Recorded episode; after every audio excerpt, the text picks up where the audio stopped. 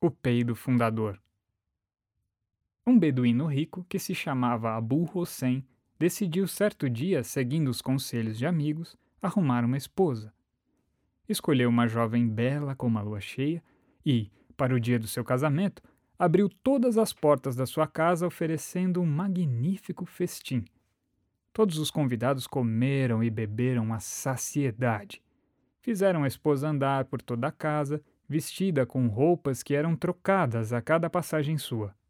No final, as mulheres fizeram com que ela entrasse no quarto nupcial e a prepararam para a chegada do esposo.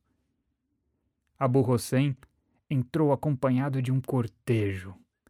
Sentou-se um instante sobre um divã com dignidade, depois levantou-se para agradecer e dispensar as mulheres quando, de repente, calamidade das calamidades, soltou um peido que é descrito nas Mil e Uma Noites como terrível e enorme. Todas as mulheres começaram a falar juntas como se não tivessem ouvido nada e a esposa, rindo, sacudiu suas pulseiras, mas Abu Hossein, com a vergonha na alma, saiu da corte, selou seu jumento e fugiu em meio às trevas da noite. Chegou à beira do mar, viu um barco que partia para a Índia e nele embarcou. Tinha decidido a fazer com que o esquecessem no seu próprio país ele abandonava toda uma vida. Na Índia, como era um indivíduo de grande capacidade, reconstruiu para si uma vida brilhante. Tornou-se homem de confiança de um rei, chegou à velhice rico e respeitado. Depois de mais de dez anos, foi tomado pela saudade da sua terra. Suspirava sem parar, pensando na sua cidade, na sua casa. Um dia ele fugiu, disfarçado de derviche, e acabou chegando à colina que dominava sua cidade.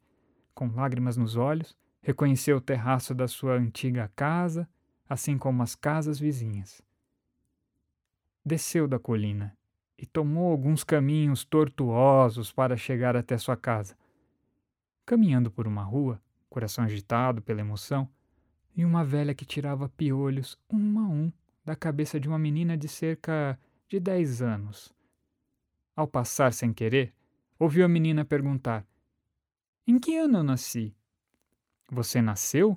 respondeu a velha. Dois anos depois que Abu Hussein peidou. Abu Hussein estancou.